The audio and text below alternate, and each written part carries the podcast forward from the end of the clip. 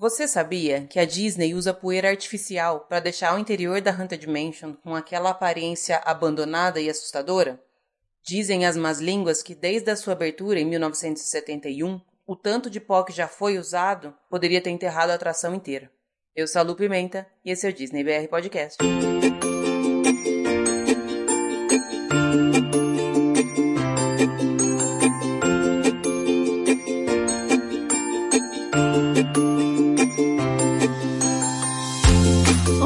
Pessoal, bom dia, boa tarde, boa noite, boa madrugada. Sejam todos muito bem-vindos ao vigésimo episódio do Disney BR Podcast. Vigésimo sem contar o especial que saiu no meio dessa semana, que eu não numerei ele, né? Mas enfim, são 20 semanas, quase meio ano. Olha que legal. Quando eu comecei esse projeto, eu não imaginei que ele seria tão gratificante e tão gostoso de fazer. E eu espero poder continuar fazendo ele por muito, muito tempo. Estou bem contente com os resultados, espero que todos vocês também estejam. Já começo deixando aqui todos os meus contatos para quem quiser vir participar. Eu estou no Instagram e no Twitter pelo arroba DisneyBRPodcast. No Facebook também tenho a página que é facebook.com.br DisneyBRPodcast. E também dá para mandar um e-mail no disneybrpodcast.gmail.com. Essa semana respondi todos os meus recadinhos. Já tô com uma programação bem bacana para as próximas semanas. Algumas gravações eu já fiz, outras eu tô negociando datas. Vou ter convidados internacionais. Eu tô muito chique, gente. Vou ter convidados falando sobre temas que não são muito abordados na maioria das redes sociais e blogs e canais de comunicação que tratam sobre esse tema. Mas, enfim, espero que vocês todos continuem com a gente. Eu vou pedir uma coisa que faz tempo que eu não peço. Quem escuta pelo iTunes, Entra lá, dá cinco estrelinhas, deixa uma review, porque isso faz com que o podcast fique mais visível para todas as pessoas que ainda não conhecem. Já vou começar então na partezinha das notícias. Separei só três notícias para falar. Vou fazer uma reviewzinha também hoje e depois a gente já entra na conversa com a minha convidada de hoje, que é mais uma fadinha que a Disney colocou na minha vida. Primeira notícia que eu queria comentar é que hoje, eu tô gravando essa parte no dia 19 de março, abriram as inscrições para o público em geral da corrida da Wine Dine. As corridas da Wine Dine vão acontecer de 31 de outubro a 3 de novembro. E eu sinto informar que quem não fez inscrição ainda já não encontra mais a de 10 quilômetros. As inscrições das corridas normalmente acabam bem rápido, então quem quer fazer, e eu super recomendo fazer porque é super, super, super, super, super e super legal. Mas, enfim, tem que fazer a inscrição logo no dia que abre, porque elas acabam rapidíssimos. Até onde eu sei, a de 5 km ainda tem. E a meia maratona também tem. E o desafio, que é a maratona e o 10. Mas se você quiser fazer, por exemplo, só de 10 km, já não tem. A Disney anunciou algumas mudanças para a corrida desse ano, que é o décimo aniversário da corrida da Wine and Dine. Até então, quem fazia as corridas só de 5 quilômetros ganhava uma camiseta que era não era uma camiseta muito boa, gente. Eu ganhei ela quando eu fiz a das princesas agora em fevereiro. É uma camiseta de algodão, mas um pano bem duro, não é recomendado para fazer esportes, ele não é não é dry fit, não absorve suor, nada. A camiseta é bonitinha, mas o pano é péssimo para quem faz esportes. Já as das corridas de 10 km e 21 eram feitas num pano melhor.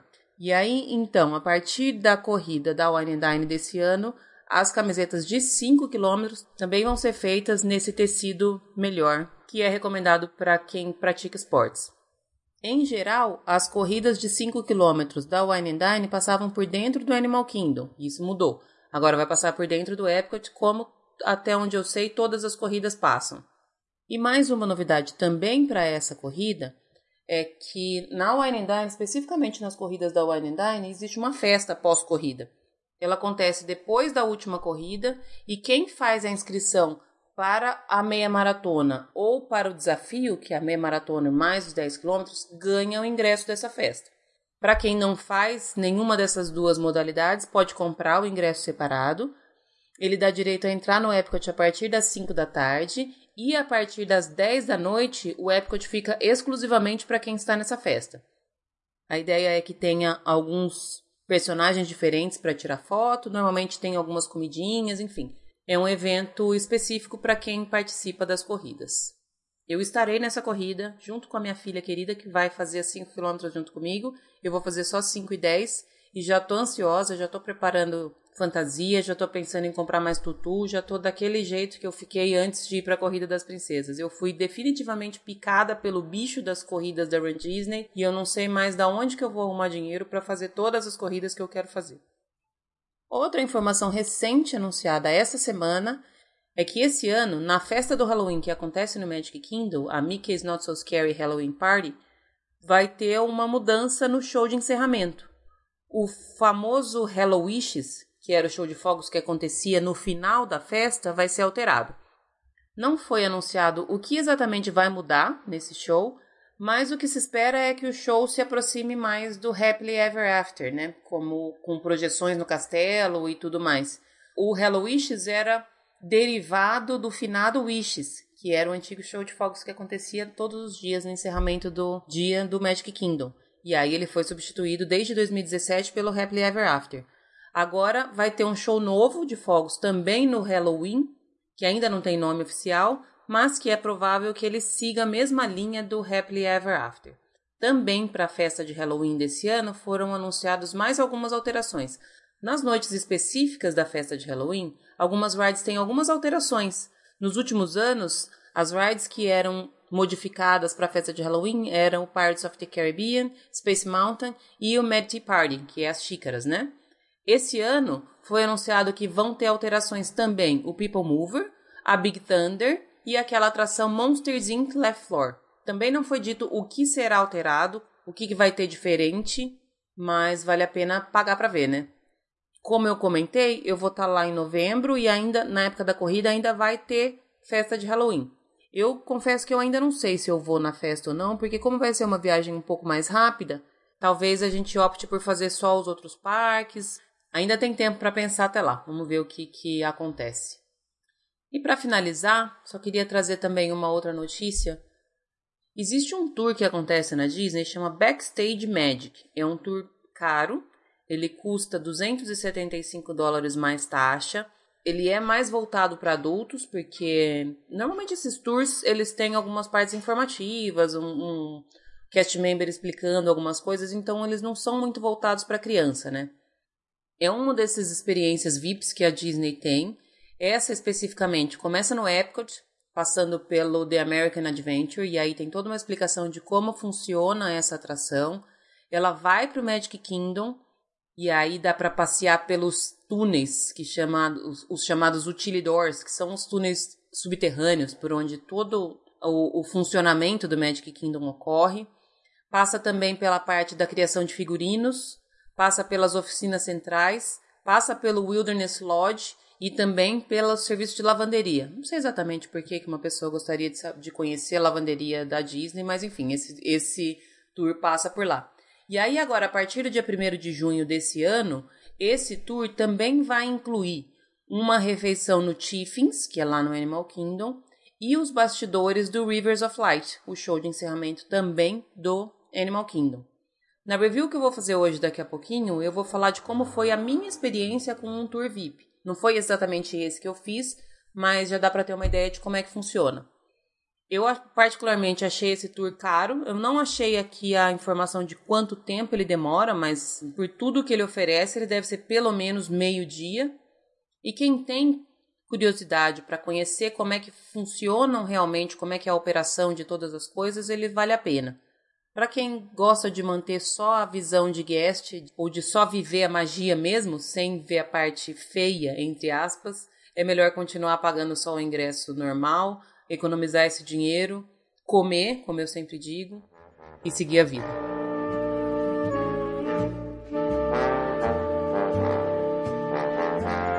Bom, gente, seguindo na linha de como eu tenho feito nos últimos episódios, hoje eu vou trazer mais uma review e é uma review um pouco diferente eu vou falar sobre o VIP Tour Taste of Magic Kingdom Park. Eu nunca tinha feito um VIP Tour, eu nunca tinha passado por dentro de nada no Magic Kingdom ou em nenhum outro parque. Eu nunca tinha tido essa experiência de saber um pouco mais da história de algum determinado assunto. E eu já começo dizendo que foi bem agradável a experiência. Eu gostei bastante, achei bem interessante, mas eu também deixo aqui a informação de que pode ser meio chato Na verdade, assim, tem muita história. Tem muito tempo que o cast member fica falando, ou que outras pessoas, a depender de qual é o tipo de tour que se faz, fica conversando e explicando coisas para você. Que se você tá no parque apenas para curtir e para se divertir, para ir nas rides e tudo mais, você pode achar que isso é um pouquinho de perda de tempo. Eu particularmente não achei, achei bem interessante. Como eu sempre falo, amo tudo que tem a ver com comida, especialmente as comidas em si e aprender um pouquinho mais sobre alimentação e bebida no Magic Kingdom foi bem interessante e bem gratificante para mim. Eu gostei bastante. O tour custa 99 dólares. Você precisa fazer a compra antecipada. Atualmente ele é oferecido segunda, terça, sexta, sábado e domingo no Magic Kingdom. As reservas são feitas pela internet ou pelo telefone e dura aproximadamente 3 horas. O tour começa às 9 horas da manhã, mas eles recomendam que um pouquinho antes, umas 8h40, 8h45, você já se dirija para o Magic Kingdom e especialmente para o local onde o tour começa, que é ali no Tones. Então é bem na entradinha. Você não precisa chegar super cedo e correndo e ter que andar muito no parque até chegar, porque ele é logo ali na entrada. Logo no começo, dois cast members explicam o que vai ser o tour. Eles explicam que você vai passar por dentro de alguns locais, de alguns restaurantes, vai entrar na parte interna, na parte só para cast members, então eles recomendam que não é permitido tirar foto, principalmente nas partes internas. Eu acho que sim, eles não vão proibir você de tirar, até porque no, no grupo que estava comigo teve um momento que eu vi uma pessoa tirando foto onde tinha sido recomendado que não se tirasse. Mas a recomendação é que não seja feito nenhum registro, justamente para não dar spoiler para quem quer fazer esse tour e nem para quem não quer ver os bastidores, né? Como eu falei, começa ali pelo Tones.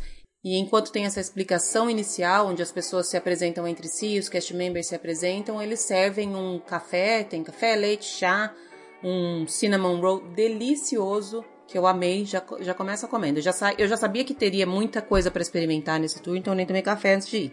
Tinha mais ou menos umas 30 pessoas no meu grupo, e aí eles explicam pra gente como é que vai funcionar, nos dão uma credencialzinha e a gente segue a partir dali. A primeira parada, se você der uma olhada no site da Disney e na explicação desse tour, ele separa em quatro tópicos que eu vou tentar seguir esses tópicos para explicar mais ou menos como é que foi a minha experiência. No primeiro tópico ele fala: você descobrirá a magia por trás das refeições. Esse primeiro tópico eu acho que no meu tour ele aconteceu no Skipper Canteen, que como eu já falei várias vezes, foi o meu restaurante revelação dessa última viagem. Então a gente entra, é servido uma bebida e um aperitivozinho. No meu caso foi um rolinho primavera, né? Egg roll que chama. E aí tem uma conversa com o chefe responsável pelo restaurante. Ele explica como é que foi a história dele até chegar ali, como é que foi a história para se construir o cardápio do restaurante e depois ele abre para perguntas. Essa foi a parte onde a gente ficou mais tempo, porque ele fica ali disponível para quem quiser fazer as perguntas que quiser. Foi bem interessante, ele contou histórias bem legais dos pratos, porque esse restaurante tem alguns pratos diferentes, é não é uma comida americana tradicional, são todos os pratos são mais elaborados, são uma mistura de sabores diferenciada. Então foi bem interessante ter a visão do chefe responsável por tudo isso. O segundo tópico que é tratado no site fala: visite os bastidores. E aí a gente passa em bastidores, a gente passou por dentro do Casey's Corner, a gente passou por dentro da cozinha do Skipper Canteen também, e depois, mais para frente, já se encaminhando mais para o final, a gente passou por dentro do Be Our Guest, mas não apenas por dentro, como também pela parte externa, que é a parte que ninguém vê. Então, essa é uma parte de bastidores que a gente não consegue imaginar que existe quando você está no, no parque. É, viu toda a, a gente viu toda a movimentação de funcionários, o pessoal saindo e chegando, foi explicado por onde entram as refeições, as compras, por onde sai o lixo. Tem uma série de explicações que eu achei bem interessante. Não achei que quebrou a magia ir por trás do restaurante e ver como funcionam as coisas por dentro, para mim não foi decepcionante, mas tem muita informação bem interessante e eu não vou falar sobre tudo aqui porque senão perde a graça para quem for. O terceiro tópico que tem no, no site, delicie-se com degustações encantadoras. Sobre isso eu vou falar mais ou menos na ordem que a gente fez para vocês terem uma ideia do que é oferecido e para tirarem as suas uh, conclusões para ver se vale a pena ou não. Como eu falei logo no começo, é servido um café da manhã, que acho que é um pode se chamar desse jeito. A gente segue para o Cases, no Cases não é oferecido nada. A gente segue depois do Cases para o Skipper Canteen, e aí é oferecida essa bebida e esse egg roll, como eu comentei. A bebida é uma delícia, ela é mais adocicada, é tipo um Frozen e tem aquelas bolinhas maravilhosas, igual tem lá na margarita do Animal Kingdom, que é a minha margarita preferida. E aí você come e bebe enquanto fica naquela conversa com o chefe que eu comentei. Depois dali, segue pro Aloha e aí você tem um copinho de Dole Whip, de graça, delicinha, um sorvete sempre maravilhoso. Depois disso, é oferecido um pedacinho de turkey leg, e aí não é aquela perna gigante de peru, é, um, é ela vem num copinho, é só um pedacinho mesmo, mais fácil de comer. E eu particularmente gosto, não gosto da ideia de comer uma turkey leg inteira, mas eu gosto do sabor da carne. Então aí você aprecia um pouquinho ali. Se você não quiser comer a turkey leg inteira, que é gigantesca, mas quiser experimentar, essa é uma boa oportunidade. Na sequência, eles dão um pouquinho de pipoca lá mais pra frente. Tem água disponível o tempo inteiro, tá? Quem quiser água tem sempre uma cast member que tá oferecendo água. Depois que a gente passa pelo Be Guest, é servido uma amostra do Grey Stuff, que é aquele doce que é servido lá dentro. Eu achei bem gostoso, é tipo uma mousse. E eu não tinha comido ainda como eu já manifestei o meu desinteresse pelo Biorguest, eu achei que eu também não iria comer, mas enfim, tive a oportunidade de comer nessa experiência. E depois disso a gente passa ali perto da onde tem a ride da Ariel, aquele meet and greet com ela, eles dão um donut que é feito com decorado com conchas, enfim, um rabo de sereia e tudo mais. Esse donut foi o que eu menos gostei. Eu achei super, super, super doce. A cobertura dele é demais para mim. O donut, a massa é bem gostosa, mas a parte de cima eu achei exagerado. E aí o último tópico que tem nesse tour chama Experimente o Futuro. Nessa parte a gente entra ali na Cosmic Ray. Ele ainda está fechado, então ele fica disponível somente para quem está participando desse tour. E aí o que eles chamam de experimentar o futuro é que eles te dão uma prova de algum tipo de comida que está sendo ainda, entre aspas, experimentado, testado, para ver se ele vai ser implementado ou não. No dia do meu tour, ofereceram uma salada fria com um tipo de noodles, um macarrãozinho frito. E também um outro tipo de egg roll. Mas o cast member explicou que cada vez que tem esse tour, esse, pelo menos essa parte da, do tour é diferenciado, porque aí são chefes que estão testando e colocando algumas coisas para as pessoas experimentarem para ver se vai ser inserido nos cardápios ou não.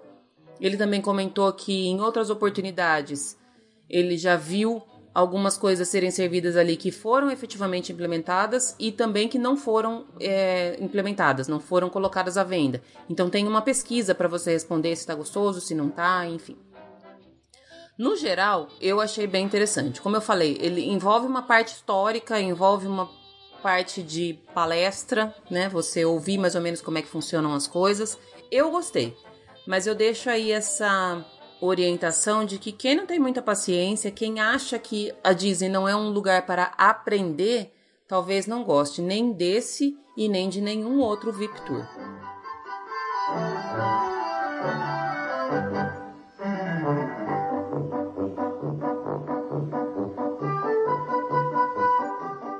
Estamos de volta e hoje eu tô tendo mais um prazer de conhecer uma pessoa queridinha, mais uma fadinha da Disney. Larissa, muito obrigada pelo seu tempo. Seja bem-vinda, Lari.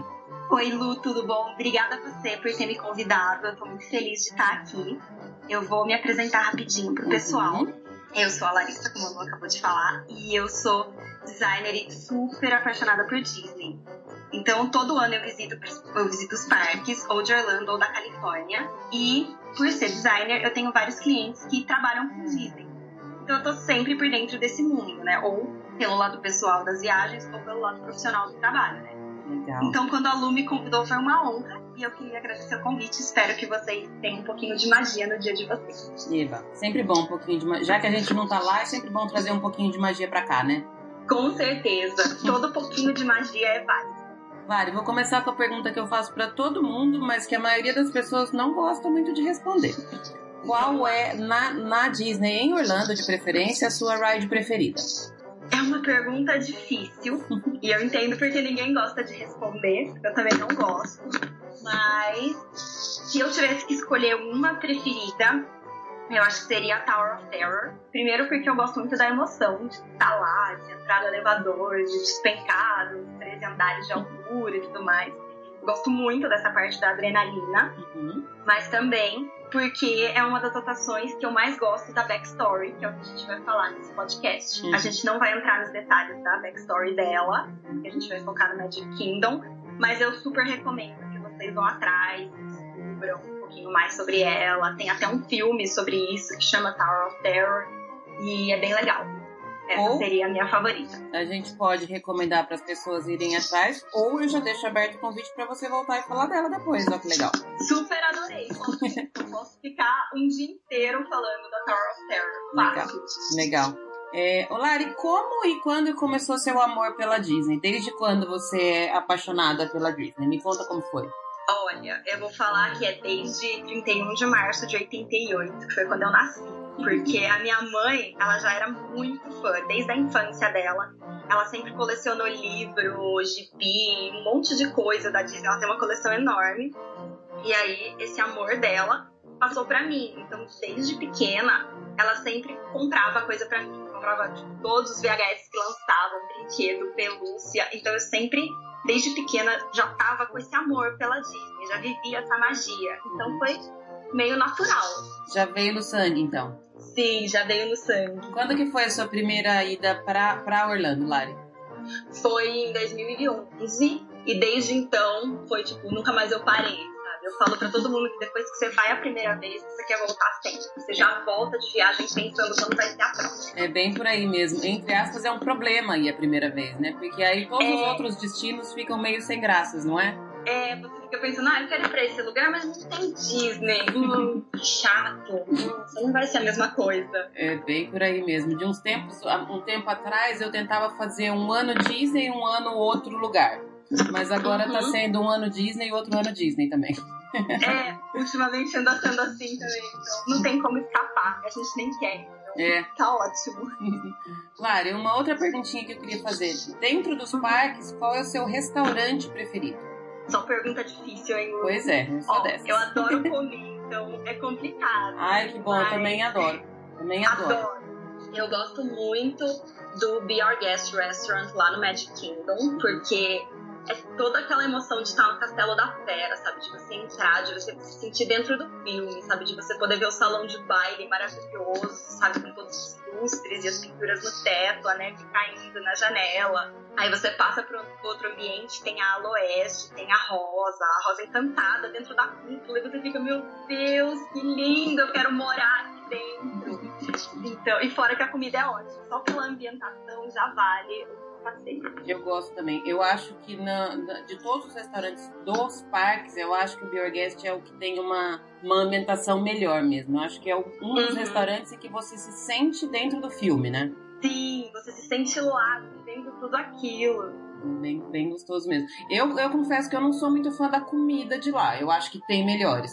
É, eu vou falar que 10 entre 10 pessoas gostam da sopa de cebola de lá. É tipo, favorita de todo mundo. Então, todo mundo que come a sopa de cebola gosta. Então, eu falo, vai sem medo, que é, é sucesso. Pelo menos a sopa de cebola. E a Grey Stuff, que eu comi dessa última vez, não tinha comido ainda, comi dessa última vez e adorei.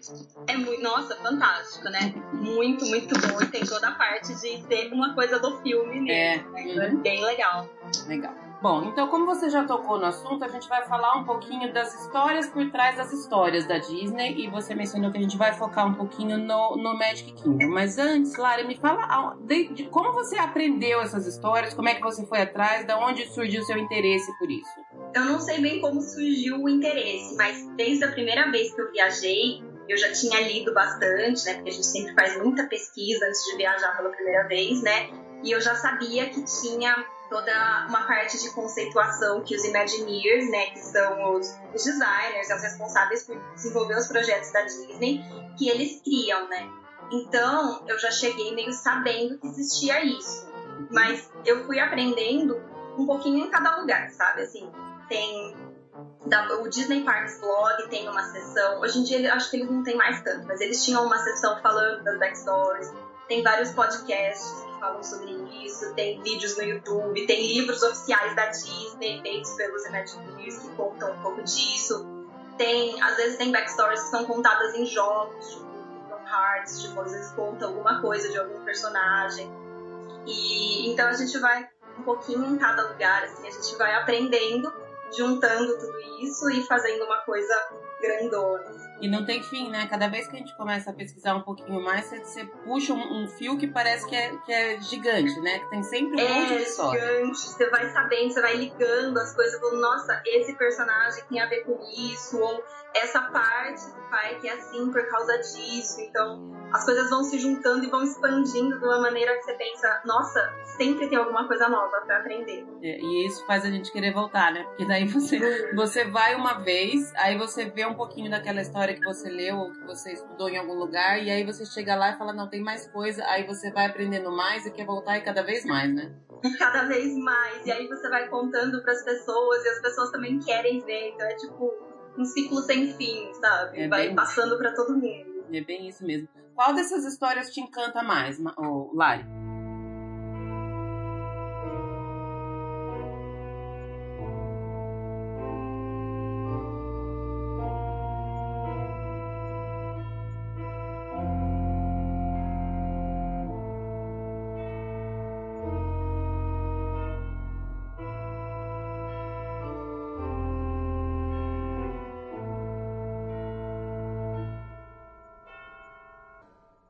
Welcome, foolish mortals, to the Haunted Mansion. I am your host, your ghost host. Kindly step all the way in, please, and make room for everyone. There's no turning back now. Então, eu gosto muito da primeira que a gente vai falar, que é da Haunted Mansion, que na verdade não é uma backstory só. Como tem 999 fantasmas lá, vários deles são mais famosinhos ali dentro, tem muitas backstories que se interligam e tudo mais. Então são várias histórias por trás da história da mansão. Então é bem legal. Inclusive tem uma série de livros que a Disney publicou sobre as histórias dos fantasmas. Eu acho que foi feita por cast members, mas eu não lembro o nome agora de cabeça. Ah, mas depois eu vou dar uma pesquisada. Ah, legal. Se você achar, depois me passa que depois eu deixo o, o, o link ou o nome nesse, na, quando subir o episódio. Bem bacana. Dos livros eu não sabia que existia mesmo. Sim, é uma série é bem legal. Eu vou, eu vou pesquisar daí eu mando certinho. Tá. A Haunted Mansion tem uma história gigante até de, de antes dela, dela surgir, né? Da construção e tudo, né? Sim, é gigantesca, assim, se você para pra ver, nossa, é muito grande, por isso que é a minha favorita, assim, você pode passar dias e dias lendo e lendo teorias, porque tem teorias de fãs que tentam ligar as coisas e tudo, uhum. e dá um nó na cabeça, mas depois o nosso desfaz, é incrível. Eu tinha separado aqui na, na, no nosso roteiro que eu te mandei, eu separei três personagens pra gente falar sobre. Mas eu queria, Lari, antes da gente entrar na, nos personagens, não sei se você vai gostar muito disso, porque eu tô fugindo do roteiro. Mas eu queria que você, se você desse uma, uma pincelada geral em, de como surgiu a história de, de ser criada a Haunted Mansion, como é que foi o, o, o processo. Consegue falar um pouquinho pra gente? Então, na verdade, a criação da Haunted Mansion passou por vários estágios, né? Foram desenvolvidos vários roteiros com diversas ideias de como seriam os personagens, como seria o estilo da mansão e tudo mais, para passar todo aquela, aquele aspecto assim meio assustador, que não é assustador de verdade. Foram desenvolvidas várias técnicas que não existiam, não sei se não existiam, mas que não eram pelo menos usadas até então, mas acho que não existiam, por exemplo, aquela parte da que tem os fantasmas dançando uhum. no, no salão de baile. É toda uma técnica de uso de espelhos e tudo mais que foi bem inovadora para a época. E é incrível pensar que, que hoje em dia, teoricamente, a gente tem uma tecnologia até de holograma para fazer isso, mas na época não tinha nada disso, né? Não, é, então. E eles conseguiram criar, tipo, do zero, assim, fazer uma coisa totalmente inovadora e diferente, uma coisa que nunca tinha sido vista antes. Uhum. Porque o normal era ter casas assombradas, assim, é muito comum. Você vai no, no parque de, de diversões, ou sei lá, e tem uma casa mal assombrada, tá? Uhum. Mas lá não. É toda uma casa que tem uma história, tem uma conceituação, tem vários detalhes. Assim. Se você vê, por exemplo, tem um relógio, tem o número 13, assim, o ponteiro tá sempre parado no número 13, uhum. sabe? Tem vários detalhes tão pequenos que você pensa, tipo, eles pararam para pensar até nisso. Muitas pessoas vão passar por lá, não vão nem perceber, mas se você vê, tipo, você pensa, nossa, olha o nível de detalhamento que a Disney chega, de conseguir pensar em cada coisinha. É bem isso mesmo. Dessa última vez que eu tive lá agora, né, no mês passado, eu tava. Uma das vezes, a gente foi acho que duas vezes nessa, na Haunted Mansion. E das duas vezes que a gente saiu de lá de dentro, eu com mais três meninas que também já foram várias vezes, a gente sai e fala assim, putz, toda vez que eu vou nessa ride, eu, eu acho uma coisa nova. Nossa, mas é, toda vez a gente descobre uma coisa nova, é impressionante. Inclusive, vou fazer um parênteses que não estava no roteiro também. Uhum. Mas nesse salão de baile tem uma vovó sentada numa poltrona que é o mesmo animatrônico da vovó que tem no Carousel of Progress. Aí as pessoas fazem teorias, tipo, ah, a vovó do Carousel of Progress morreu e veio pra Haunted Mansion. Tem teorias por ser o mesmo animatrônico, na mesma posição, tipo, sentadinha na poltrona. Então, é um detalhe assim que você não vê. Você pode ir lá 20 vezes, você não vai reparar. Tipo, quem vê são essas pessoas que vão todo dia no parque, vocês ficam procurando mesmo essas coisas, eles contam pra gente e a gente vai lá e fala, nossa, é verdade, meu Deus, eu nunca teria reparado nisso. E é super legal essa coisa Haunted Mansion, cada vez que eu vou, tenho, eu tenho essa coisa de procurar alguma coisa nova que alguém me falou que eu não sabia ainda. E sempre, uh, sim, sempre, sempre, sempre tem uma coisa nova, e aí eu não acho, aí eu quero ir de novo para ver aquilo, é impressionante, né? É bem isso, é exatamente isso. A gente vai e vai de novo, quer achar e quer ver por quê. Então, é uma parte muito legal dos parques que só a Disney consegue fazer, sabe? É, é uma parte que cativa a gente. Bom, vamos falar então das, das três personagens que eu separei pra gente falar, que são, que são personagens típicos da Haunted Mansion. A primeira que eu separei é a noiva, né? A Constance Hathaway. Isso, ela mesma. Então, tem a noiva, que a gente sabe, lá no sótão, ela fica lá em cima com o machado na mão. Mas quase ninguém sabe que ela tem nome e ela tem backstory. Uhum. Ela é a Constance Hatchaway, que é um trocadilho com a palavra hatch, que é machado, porque ela seguiu o machado. E ela foi casada com o dono da mansão, que é o George Grace. Aí é, a gente vê ela não só ali no sótão, onde ela fica, meio macabra, com uma cara meio creepy, mas a gente vê ela também no comecinho, no stretching room, que é aquela sala que larga. Uhum. Ela tá em um dos quadros segurando uma rosa na mão. E aí, quando a sala larga e todos os quadros se tornam meio que essa coisa, né? Ela tá, na verdade, sentada no túmulo do marido dela, tá escrito George. E ela tá com. E ele tá com um machado no busto. Então, uhum. tipo, é isso aí. Quer dizer, na verdade, o busto dele tá com um machado na cabeça. Uhum. Então não tem como não ser ela. Aí vendo pela, pelo que tem lá no, no sótão onde ela fica e pelas histórias já publicadas pela Disney e tudo, ela foi casada já seis vezes, todas as vezes por interesse, e todos os maridos dela tiveram o mesmo final do George. Então, é, então, né, rolava um interesse meio financeiro, meio maligno, assim. E se vocês procurarem pela internet, tudo tem, assim, vocês podem saber os nomes dos seis maridos, quais eram as profissões, tipo, um era fazendeiro, o outro era banqueiro e tudo. E o último que ela teve foi o George, e depois ela acabou morrendo. E lá pela mansão, assustando as pessoas. Ficou presa na mansão. Uma pergunta, Lari, aquela história do anel que tem preso em algum lugar na saída é dela? É, isso. Na, logo na entradinha, é, ali naquela área de entrada e saída, uhum. tem um, uma aliança presa no concreto. Todo mundo, tipo, é uma coisa meio difundida, assim, pelas pessoas, né? Uhum. Que tem uma aliança ali presa e é dela.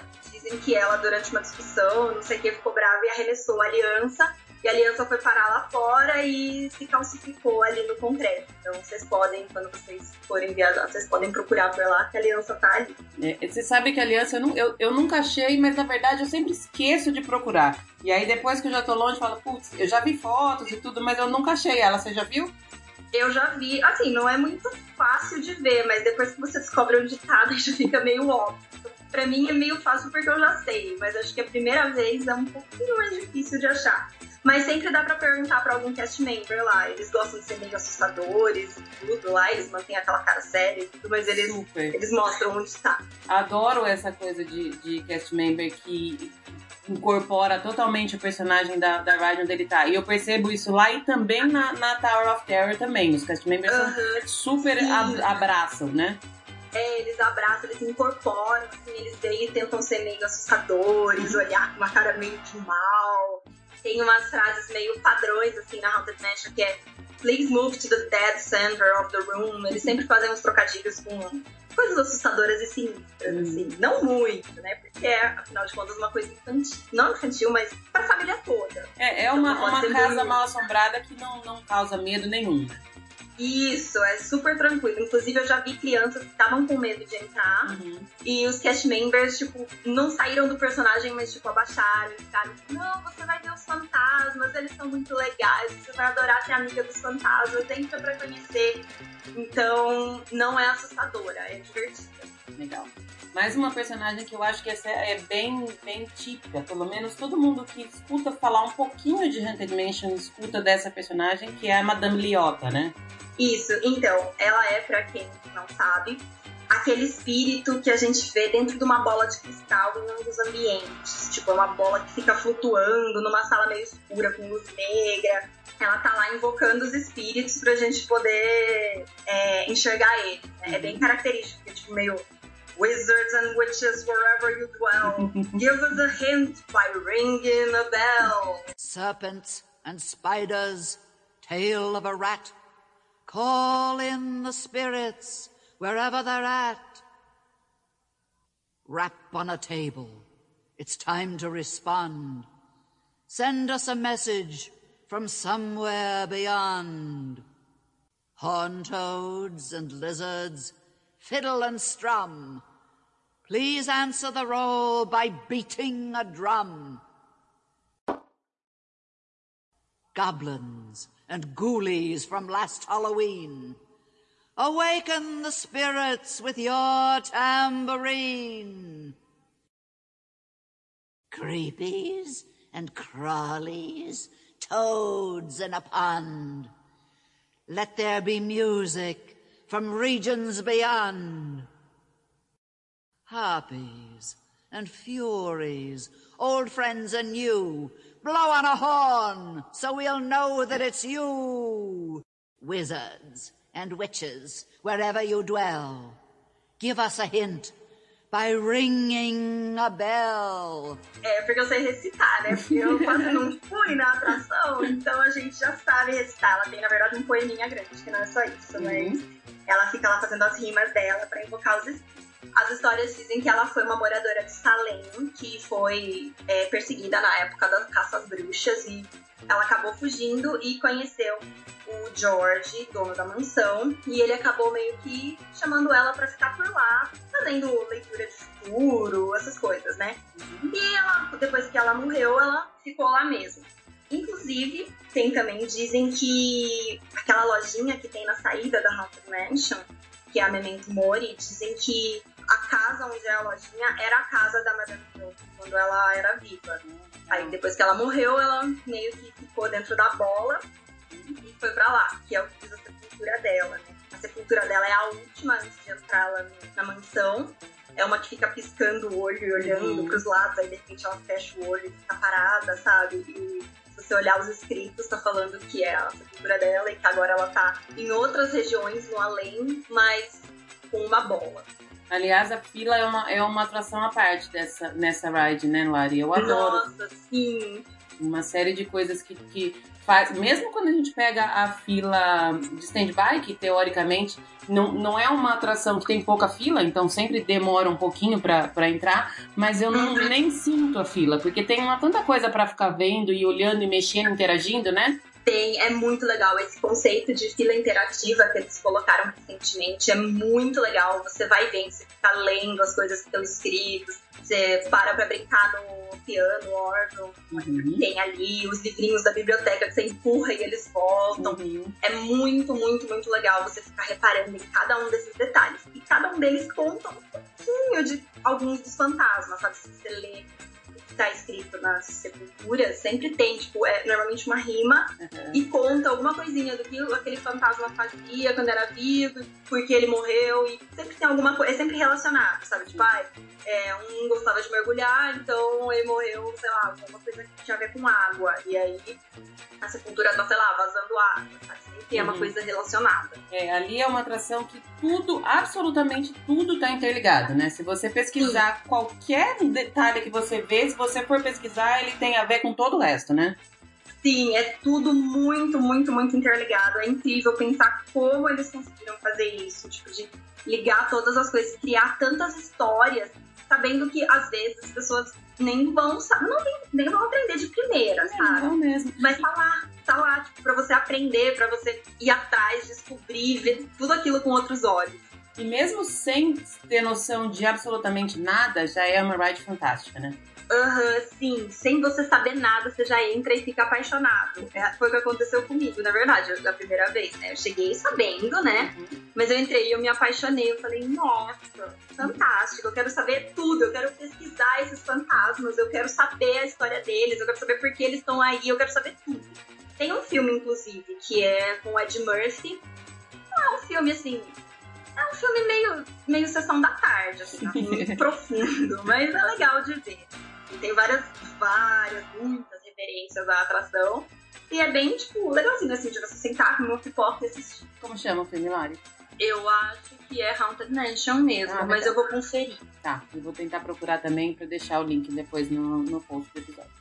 E tá agora os últimos personagens que eu separei, que também são bem característicos da, da, da Haunted Mansion, são os Hitchhiking Ghosts. Quem são, Lari? Sim, os Hitchhiking Ghosts. É tipo, Beware of Hitchhiking Ghosts, que é o que o narrador, que é o Ghost Host, passa falando no final, né? Ele uhum. fala pra gente. São os três fantasmas que a gente vê no fim, que eles estão pedindo carona. Por isso que é, o nome deles é Hitchhiking Ghosts, porque Hitchhiking é o termo para quem tá pedindo carona. Uhum. Então, é, nessa hora, quando a gente passa por eles, eles, o Ghost Host fala pra gente que a gente foi escolhido para ser o milésimo fantasma da mansão e que os Hitchhiking Ghosts, que tem nome, eles são Phineas, o Ezra e o Gus, eles vão assombrar a gente até que a gente volte. Então, por isso que depois que a gente passa por eles, eles fazem umas brincadeirinhas com o nosso reflexo, tipo, com cabeça de lugar Sim. e tudo. Mas, assim, eles têm as histórias deles, tipo, foram publicadas também nessa série de livros que eu falei. Uhum. E é bem legal saber, cada um tinha a sua função, suas, suas coisas, e é bem legal. E fica a dica também que depois quando sai, normalmente quando sai da atração, fica um fotógrafo ali para tirar uma magic shot com eles, né?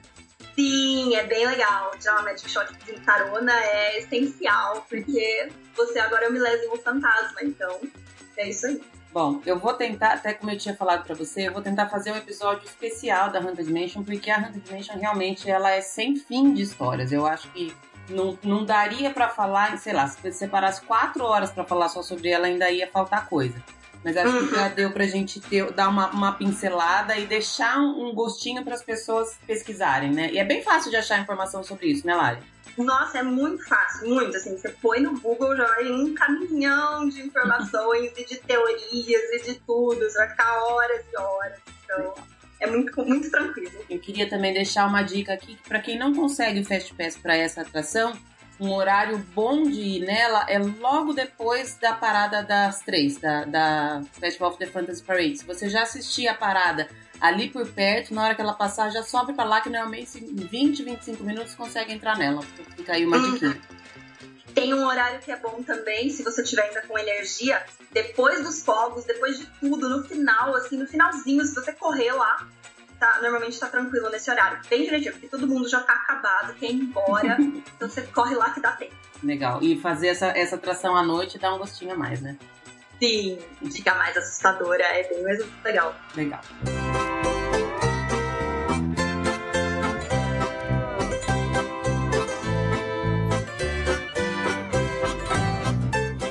Nós vamos passar para uma outra atração também no Magic Kingdom, que a maioria das pessoas pensa que não tem nenhuma história, que é apenas uma montanha russa, mas enfim, e é uma das, das, uma das poucas montanhas russas que a gente tem. Eu acho que, não sei se, se isso faz parte ou não, mas eu sempre tenho a impressão que o, os parques da Disney têm pouca montanha russa, até porque eles têm um milhão de outras coisas para ter atração, mas montanhas russas não tem muitas. E essa eu acho que é uma das, das queridinhas, que é a Big Thunder. É, ela tem uma história, Lari, uma, uma ambientação, como é que funciona a história dela? Tem, tipo, tudo, tudo tem história e ambientação. e a Big Thunder não escapa. Tipo, ela ela não é só uma montanha russa, como a maioria das pessoas acha, né? Uhum. Na verdade, a história dela é que ela é uma montanha de um vilarejo que chama Tumbleweed. E as pessoas, na época das escavações, né, de procura por ouro, tudo, ah, foi encontrado ouro dentro dela. Então, surgiu um magnata chamado Barnabas T. Bullion e ele criou uma companhia de mineração para escavar. Mas as pessoas do vilarejo avisaram ele a montanha é muito poderosa e não tem ninguém escavando nada por aqui, não vai. Mas ele foi. Então ele levou lá os homens dele, tudo para minerar a montanha. Aí a profecia do vilarejo meio que se cumpriu e a montanha começou a se revoltar, que tinha gente lá. Então, ela usa toda a força dela para tentar expulsar as pessoas. Ela faz deslizamento de terra, ela quebra equipamento, faz barulho assustador. E o Barnabas, mesmo assim, ele insiste em continuar explorando, mesmo sabendo dos riscos, né? E é em um dos trens da companhia dele que a gente entra e embarca nessa aventura por dentro da montanha, vendo todas essas coisas, todos os esforços dela para expulsar a gente. Na área da fila tem vários pôsteres em homenagem a ele, porque ele é meio egocêntrico pelo visto, né? Então ele dispara vários pôsteres em homenagem e tudo mais. E várias, tem várias informações legais também, tipo checagem, datas de checagem de equipamento, mais várias coisas legais que a gente pode ir vendo, tanto na, na fila do Fast Pass quanto na fila do Stand-By. É bem legal. É uma das, das minhas preferidas. Na verdade, é difícil falar que é uma das preferidas, porque todas são. Mas eu, eu adoro ela e eu adoro a fila dela. Só uma única coisa que eu acho que, que me deixou meio traumatizada foi que uma vez eu peguei uma, a fila do stand-by e tava muito calor. E eu não sei se aquele, a, a cor reflete demais o, o, o, sol ali, mas ali é uma área muito quente, né, Lara? É difícil aguentar o calor ali, né? Porque é bem fechado, né, ali é. na área. Porque ela desce e tudo mais, então é bem quentinho. Eu acho que eu nunca peguei, assim, muita, muita fila lá pra de passar calor, mas hum. eu imagino que deve ser bem quente mesmo. É, teve uma vez que eu peguei uma fila que aí eu, eu me recuso aí se eu não tiver fast pass. é complicado, é difícil. Mas se você gosta Big Thunder, tem até uma música sobre a história dela, que é a The Ballad of, the, of Big Thunder Mountain. E toca na área externa ali, tipo, na área da fila, na área logo da entradinha ali. Toca lá. Eu gosto de ouvir, na verdade, eu, a primeira vez que eu ouvi foi na Sorcerer Radio, que é uma rádio, você baixa o aplicativo e fica o dia inteiro tocando música dos parques. Então, a primeira vez que eu ouvi, eu falei, nossa, que música legal, é meio Velho Oeste, não sei explicar bem, mas tem bem a atmosfera ali do, da, da Big Thunder, então vale a pena ouvir. Vou tentar procurar para linkar, colocar junto também nesse, nesse episódio. Uma das coisas que eu acho legal falar é que como, como a montanha russa dos sete anões, ela não é uma montanha russa radical, né? Ela é bem uhum. gostosa, bem, bem amigável para a família toda, né? Sim, é muito tranquila, muito amigável. Ela não tem nada muito dramático, assim, muito acelerado nem nada. Ela é bem tranquila, dá pra ir com criança pequena, dá pra ir com quem tem medo de montanha russa e não gosta, pode ir tranquila, que é mais um passeio uhum. do que um, uma coisa com adrenalina intensa, que a pessoa vai passar mal. É bem tranquilo. Legal. Você tem um, um lugar preferido para sentar nos carrinhos dessa montanha russa, Lari? Eu gosto mais de sentar atrás, assim, uhum. bem pra trás, porque dizem que a sensação de velocidade é maior. Mas, na verdade, na verdade mesmo, eu não acho que faça tanta diferença. É, né? Então eu acho que qualquer lugar que você for vai ter magia, vai estar tá ótimo, vai estar tá maravilhoso. Eu também já ouvi essa coisa de tanto nessa quanto na, na dos Sete Anões, que quando você senta atrás ela é melhor, mas também confesso que eu não consegui achar grande, grandes diferenças de um lugar para o outro, não. É, eu também não. A dos Sete Anões, eu acho que o carrinho de trás balança um pouquinho mais, sabe? Uhum. Daquele efeito de que ele fica meio balançando de um lado pro outro. Mas não sei também se foi impressão, se é porque a gente já tá pensando que vai ser diferente por ser o último carrinho, né? É, e também na, na dos Sete Anões, pelo menos uma coisa que eu, que eu notei é que nas, nas subidas, o, o, carrinho, ele depois que ele sobe o trenzinho inteiro, ele precisa esperar, o último precisa esperar o primeiro chegar no fim da subida para poder descer. Então por isso que dá a impressão que é um pouquinho mais rápido. É verdade, pode ser isso mesmo, por causa dessa, dessa desse tempo de espera, né? É. Pode ser que seja isso.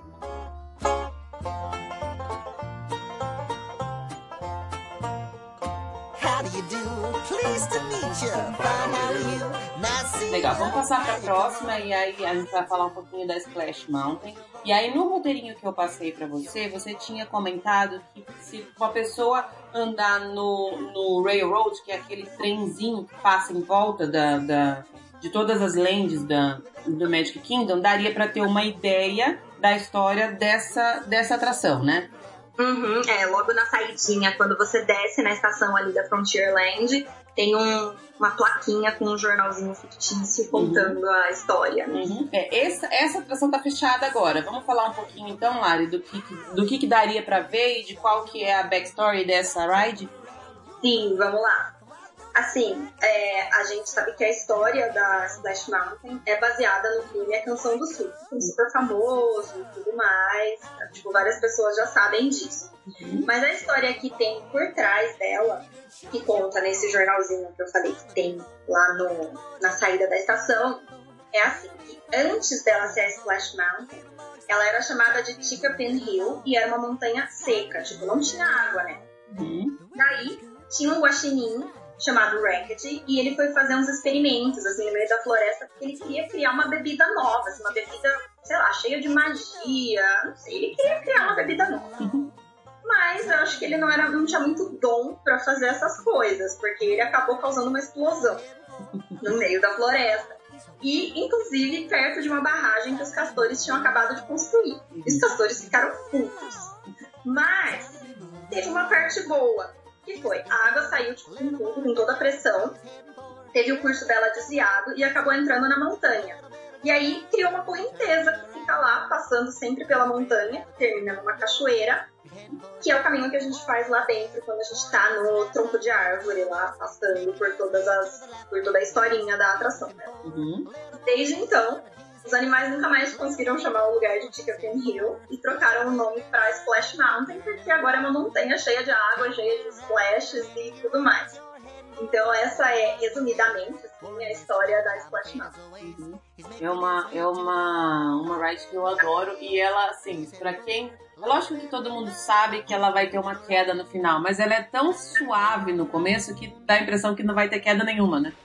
Sim, então, na verdade, quando o Walt Disney criou ela, a ideia dele foi bem isso. Foi assim, as pessoas sabem que vai ter uma queda. Uhum. Então, elas não, eu não quero que elas saibam quando vai ser essa queda. Uhum. Então você entra, se você vai com uma pessoa que vai na primeira vez, ela acha que a queda já é logo ali, porque tem uma boa subida, assim, logo no começo. Então Sim. você pensa que você já tá se preparando para cair. E não, e aí tem, tipo, uma queda, aí você passa por um ambiente, aí tem outra quedinha, Aí você fica meio envolvido com a história, fica vendo as músicas, os animatrônicos cantando, você fica envolvido e de repente você esquece que vai ter uma queda. Você esqueceu lá dentro. E aí quando chega a hora da queda mesmo, é a hora que você percebe, porque tem os dois abutres em cima conversando, tipo, a música fica toda escura, você vê que os carrinhos estão engatando pra subir, e aí você fica tipo, meu Deus, eu tinha esquecido que tem uma queda aqui dentro, sabe? E aí você se prepara psicologicamente pra cair. É bem isso é mesmo. É legal isso. E é uma, uma das rides que eu adoro as poses que as pessoas fazem nas fotos. Acho o máximo. Acho super Nossa, legal. eu queria muito. Toda vez eu falo que eu vou fazer, eu sempre esqueço de sempre tá, tipo, eu e meu marido, assim, a gente tá lá dentro a gente fica.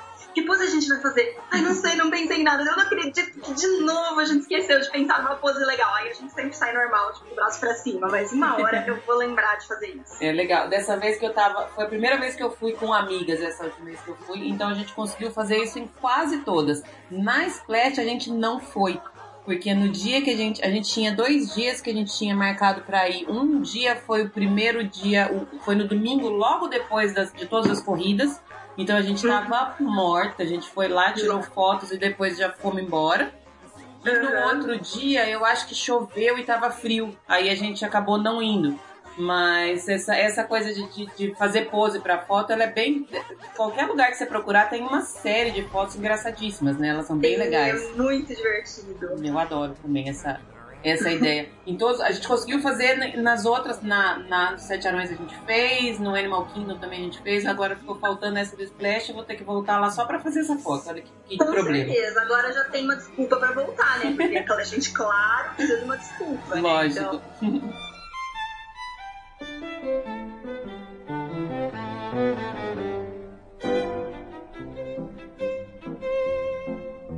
Bom, a gente falou um pouquinho das rides, agora a gente vai falar um pouquinho de, de outros assuntos. Você tinha separado para mim alguma, uma história que eu realmente não sabia nem que teria história. Essa, confesso que eu tava bem leiga nessa parte. É, você falou da lojinha, lojinha, a, a Emporium, que é aquela loja gigante que tem ali na, na Main Street.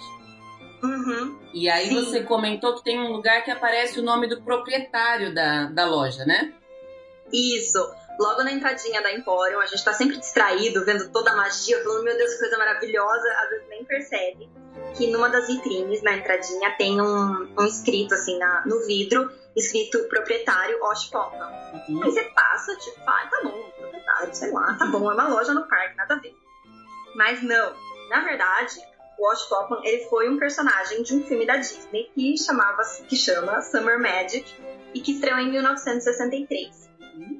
E nesse filme, né, conta a história de uma família que muda de Boston para uma cidadezinha no interior.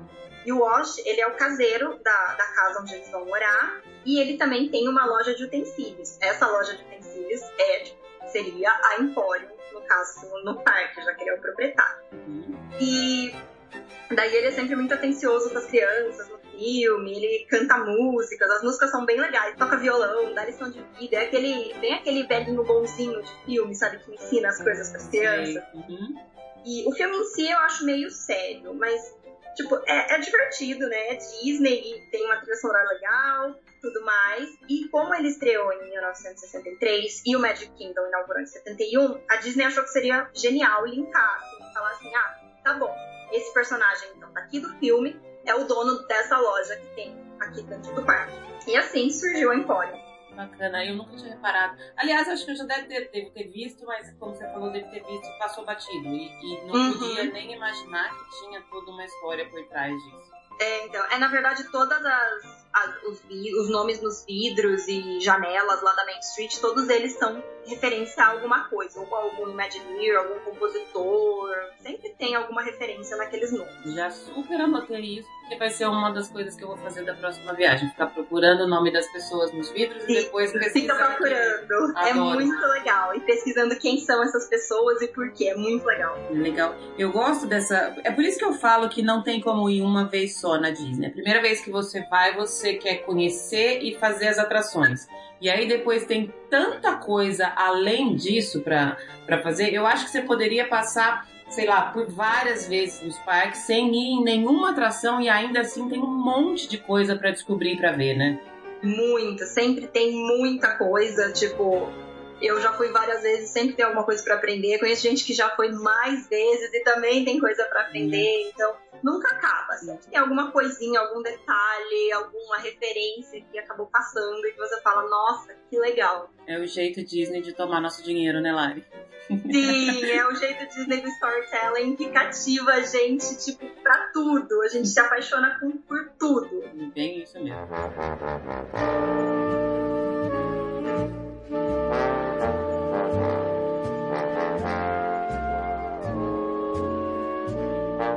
É, vamos continuando, a gente separou também um restaurante para falar e a gente vai falar do Skipper Canteen. Antes de entrar né, na, na história, eu queria só falar que essa, esse Skipper Canteen foi uma, uma surpresa muito agradável que eu tive na minha última viagem. De todos os restaurantes que eu fui, e dessa vez eu fui em vários restaurantes que eu ainda não conhecia, eu acho que o Skipper Canteen foi o melhor no sentido de qualidade do prato. Eu pedi uma, um prato com uma muqueca com camarão, mas foi uma coisa de comer rezando. Eu nunca tinha comido uma coisa tão gostosa como esse prato que eu comi lá. Eu comi tão bem, mas tão bem que eu tinha o plano de comer a sobremesa, mas eu não consegui, porque o prato é super bem servido. Achei o preço super bom pela qualidade do prato, o ambiente é uma delícia. E é um restaurante que fica escondidinho ali, né? Se você não, não prestar atenção, você nem enxerga ele ali, né? Sim, você passa reto e nem vê. E eu acho bom dele que, pelo menos nas últimas vezes que eu fui, né, depois que ele abriu, é, eu achei muito fácil de conseguir reserva para ele. Coisa assim, de você abrir o aplicativo e ter reserva para daqui, sei lá, duas horas. Eu não sei se a rotatividade é muito grande ou se fui eu que dei sorte. É, eu acho Mas que é, é, uma, é uma, uma hidden gem, que me chama, né? Uma gema escondida ali. Não tem... E pelo, pelo cardápio ser um pouco diferente, ele não tem quase nada de tradicional no cardápio, né? Talvez as uhum. pessoas tenham um pouco de medo, entre aspas, de experimentar. Mas eu super, super, super recomendo. Adorei. Por coincidência, dessa última vez eu fiz o, o VIP Tour de, de comida novo que tem lá e ele passa por dentro desse restaurante. Achei super delícia, adorei a história, mas enfim, vamos falar um pouquinho de, do que, que ele tem de história por trás, Lari. Sim, é, porque é lógico que até os restaurantes têm história por trás, né? Nada escapa, falei. Então, é, o Skipper Canteen, ele é, como a gente já falou, ele é um restaurante que é temático do Jungle Cruise, que fica logo, logo ali em frente, né? E então, ele é administrado pela Alberta Falls, que é a neta do homem que criou a companhia que opera o Jungle Cruise. E por coincidência, o avô dela, que é esse homem aí, chamava Albert Falls. Então, o nome né, bem parecidinho e tudo mais. Pra quem quiser ver, tem uma foto dos dois logo na entradinha, assim, logo que você entra no restaurante, chega na salinha de espera ali, tem uma foto dos dois juntinhos, com os nomes embaixo. Então, assim, a Alberta, ela tava procurando conseguir mais lucro para a empresa, porque agora é ela que administra, né, o Jungle Cruise. E aí ela pensou em que, ah, vou criar então, vou abrir o, o headquarter, o, a central ali da, da companhia para as pessoas, vou transformar isso aqui num lugar que as pessoas possam entrar e possam ver como que a companhia funciona, possam conversar com os skippers, que são os, os guias lá do Jungle Cruise, né? É, ela quis criar esse ambiente que, assim como o Jungle Cruise, é cheio de piadinhas e trocadilhos e coisas divertidas. Então, acho que para quem entende inglês fica sendo um pouco mais, mais divertido, mais engraçado, eu diria, porque o Jungle Cruise, né, ele tem isso de fazer muito muito trocadilho, assim, umas piadinhas assim, forçadas, mas que são engraçadas. É a ideia. São super legais, eu adoro. Sim, eu adoro. Então, por exemplo, é muito comum você chegar no restaurante, dependendo do, do garçom, né, do skipper que está te atendendo, dele falar umas coisas tipo, em português não dá tão certo a piada, mas tipo, ah, quer conhecer os highlights da casa, tipo, as, as partes boas, assim, do menu, os destaques do menu? Você fala, quero. Aí ele fala, ah, tem aquela ali, e aponta tipo pra um lustre, que é uma highlight. tem aquela ali, aquela ali é bem alta, olha, tem aquela outra. Então, tipo, é bem cheio das piadinhas. Então, se você entende inglês, você vai, você vai se divertir mais. Mas se você não entende, vai ser uma experiência legal também. E tem uma, uma área bem legal ainda no restaurante, que é a biblioteca, que é uma área também do próprio restaurante, né? Não é uma biblioteca mesmo. Mas que você pode ver vários itens da, da companhia, né? E se você para para ver os livros e tudo mais que tem lá, todos os títulos deles são referências a atrações, ou a nomes de Imagineers, ou a algum compositor, ou referência, sei lá, a coisas que já existiam, existiam no parque antes, mas que agora não existem mais. Então, tem várias coisas. Se você parar para ler os títulos dos livros, é bem legal.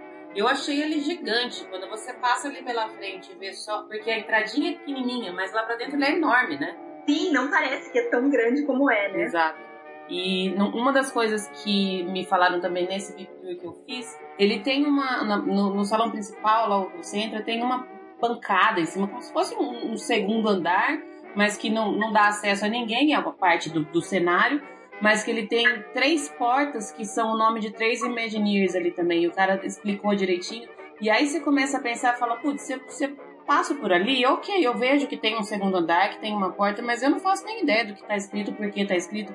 E tudo é pensado, né, Lari? Então, cada, cada letra, cada portinha, cada cor, tudo é muito pensado, né? Tudo, tipo, a tipografia é pensada para combinar com o ambiente, tudo, assim, a iluminação, todas as coisas, nada tá lá por acaso, nada é tipo, ah, um acidente, que, ah, pensei nisso, vou pôr. Não, tem sempre um porquê por trás. É bem isso mesmo. Bom, eu vou deixar já a recomendação desse restaurante que eu achei maravilhoso. Foi uma surpresa muito agradável. Como você falou, eu já tinha visto no, no, no MD as reserva para ele, super fácil. Várias vezes você tá olhando se tem alguma coisa ou não, ele tava lá. Nunca Uhum. tinha dado eh, valor para ele. Foi uma surpresa muito agradável. A comida é maravilhosa lá dentro, super recomendo. Eu gostei muito também, então super recomendo também. Legal.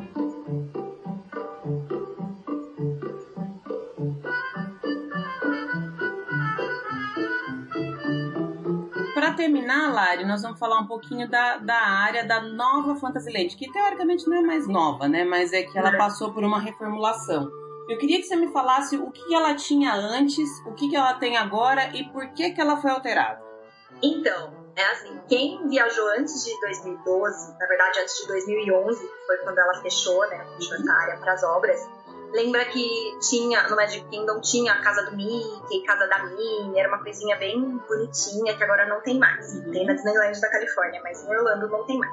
E lá para 2011 a Disney sentiu que tinha uma necessidade de expandir a Fantasyland, de poder ter um espaço para mesclar princesas mais novas com princesas mais antigas, porque eles estavam precisando começar a colocar assim princesas mais tipo na época Rapunzel e tudo, ainda não tinha Frozen, né? Uhum. Começar a colocar coisas mais recentes, mas sem, sem esquecer as, as mais clássicas. Então surgiu essa necessidade de expandir a Fantasyland. Então entrou para reforma em 2011 e em 2012 eles inauguraram o que na época era a nova Fantasyland, hoje já não é mais nova, é só tudo Fantasyland pronto, com as duas áreas que tem lá, que uma é a Enchanted Forest, que tem o Vilarejo da Bela, a Taverna do Gaston, o Castelo do Eric, a atração da Ariel lá dentro, tudo. E o Storybook Circus, que é onde tem o Dumbo, que agora é duplicado. O Dumbo antes era um Dumbo só, agora são dois. E tem a Montanha Russa do Pateta, e tem aquele meet and greet fofinho com a Minnie, o Donald e a Margarida em roupa de estilo, é bem fofinho. Uhum. E também é onde tem a, a Montanha Russa dos Sete Anões, caso você esqueça, né? O principal, assim, o mais concorrido, super socorro, não consigo, preciso ir, a fila tá enorme. Fast Pass Plus, gente, ó, 60 dias de antecedência se for hóspede Disney e 30 se não for. Então fiquem de olho para tentar marcar. Enfim, foi criada essa nova área para expandir e tudo, mas aí fica assim, uma dúvida, assim, como que a Disney vai criar uma área nova num reino mágico? Como surge uma área nova num reino mágico? Tipo, como assim? Tem que ter uma explicação pra isso. Não, Uhum. pode, não pode criar lá e falar, tá, top, tá aí um castelo aí pra vocês. Tipo, eu quero saber por quê. Então, na época, eles tiveram todo cuidado com o storytelling. Eles falaram que essa parte da Fantasyland sempre existiu, sempre, sempre. Mas que os vilões lançaram um feitiço muito poderoso e deixou ela escondida. Então ninguém podia ver, as pessoas viam uma floresta lá. Então, cada pessoa, cada guest podia ajudar a quebrar o feitiço. Era só entrar num site que eles tinham criado, que era cheio de enigmas e desafios e tudo mais, e desvendando cada um. E aí, desse jeito, cada pessoa ajudou a quebrar o feitiço. E a nova Fantasyland pôde ser inaugurada sem quebrar a magia. O site hoje em dia não existe mais, eu acessei esses dias pra ver se ainda tinha, era findingfantasylands.com. E mas hoje em dia já tá fora do ar, dá um erro do comeu a página, sabe? Uhum. Então já não tem mais. Bacana, né? Saber disso. É, é muito, é muita magia, né? Não tem como Sim. falar. E assim, eu acho que algumas pessoas, quem, quem nunca foi, pelo menos, ainda tem essa, essa ideia de que é uma história meio, sei lá, meio piegas, talvez meio boba, de que a Disney é Uhum. cheia de magia. Mas não tem outra forma de explicar tudo isso, né? Não tem, tipo, tem que manter a magia. Tipo, a Disney bate muito nessa tecla pros cast members e pra todo mundo, assim, não quebra a magia, não pode quebrar. Tudo é mágico. Não pode ter nada que faça o guest pensar assim, ah, isso aqui é tipo o mundo real. Não pode. Então, eles têm várias regras, várias coisas, inclusive essa parte de, das histórias, pra manter a gente num mundo que, que na verdade é tipo mágico. E é Então só quem lá. viaja pela primeira vez tem essa ideia de ah, é infantil, é, não vou gostar, ai, meu pai era desses, e aí meu pai foi. Eu adoro contar essa história, vou fazer esse parênteses pra todo mundo do podcast ouvir, né? Uhum. Meu pai era desse. Ah, não tenho muita vontade de ir, queria viajar pra outros lugares. Aí ele foi, né? aí a gente chegou lá e ainda tinha aquele showzinho na entrada mesmo, assim, Sim. chegava o trenzinho e tudo, né? Aí a gente tava lá assistindo o showzinho, aí chegou o trenzinho com o Mickey. Aí eu olho pro meu pai, tipo, a lágrima escorrendo, assim, do olho dele. Hum, falou que não queria vir, né? Mas olha só, ele é, é muito emocionante também, eu sei. Eu é. adoro contar essa história pra quem fala que não quer. Tem, uma, tem alguma coisa de muito especial lá. Eu, no dia que eu conversei com a, com a Danila, ela também estava falando que existe uma, uma energia lá que é fora do comum, né? Não, não tem nenhum outro lugar que existe aquilo.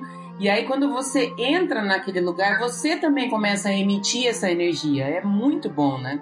Uh, é, tipo, uma energia do bem. A Dani gosta muito de falar isso, né? Que é uma energia do bem e é bem isso mesmo. É. Tipo, é uma coisa mágica que a gente sente que ali dentro é como se assim, ninguém fosse fazer mal pra gente, sabe? Tá todo mundo ali com um sonho em comum, querendo aproveitar a magia, curtir o dia, ter um momento de é, nostalgia, de lembrar as coisas da infância e tudo. Então parece que é tudo muito mais leve lá. É.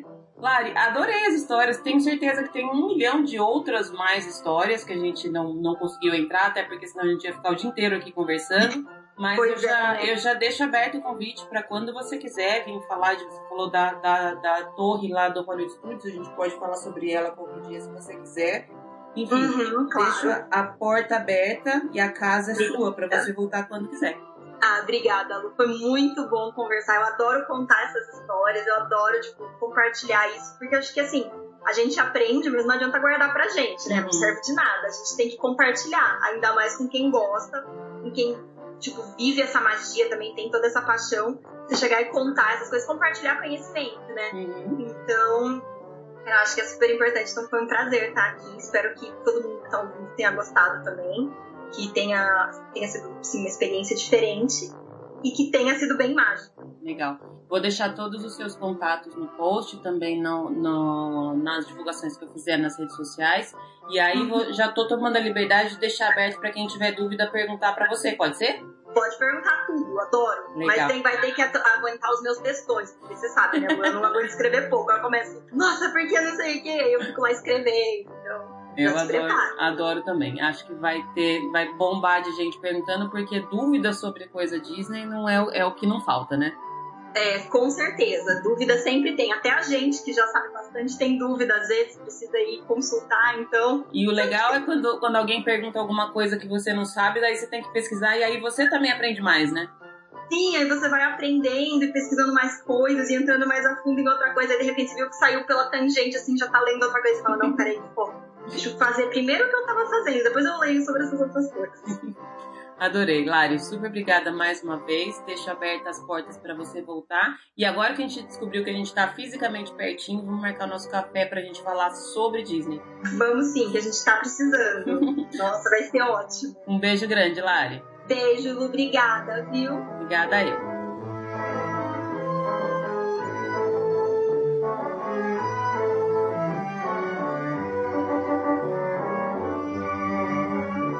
Chegamos então ao fim de mais um episódio do Disney BR Podcast.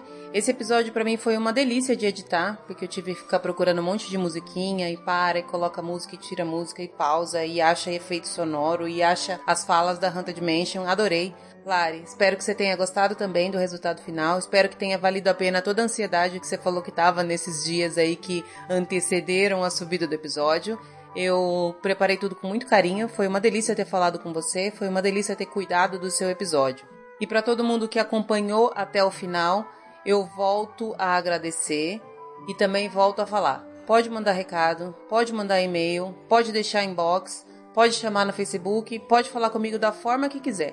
Para mim é sempre um prazer responder os recadinhos de vocês. Eu adoro todos os feedbacks que eu tenho recebido, todas as críticas também. Tô super levando em consideração tudo que vocês têm falado para melhorar os episódios e os assuntos que a gente trata por aqui. Tô sempre aberta para receber tudo que vocês têm para me oferecer. Espero que todos vocês tenham uma semana super mágica. Na semana que vem a gente volta com mais convidados especiais e com mais Disney BR Podcast. Um beijo, tchau!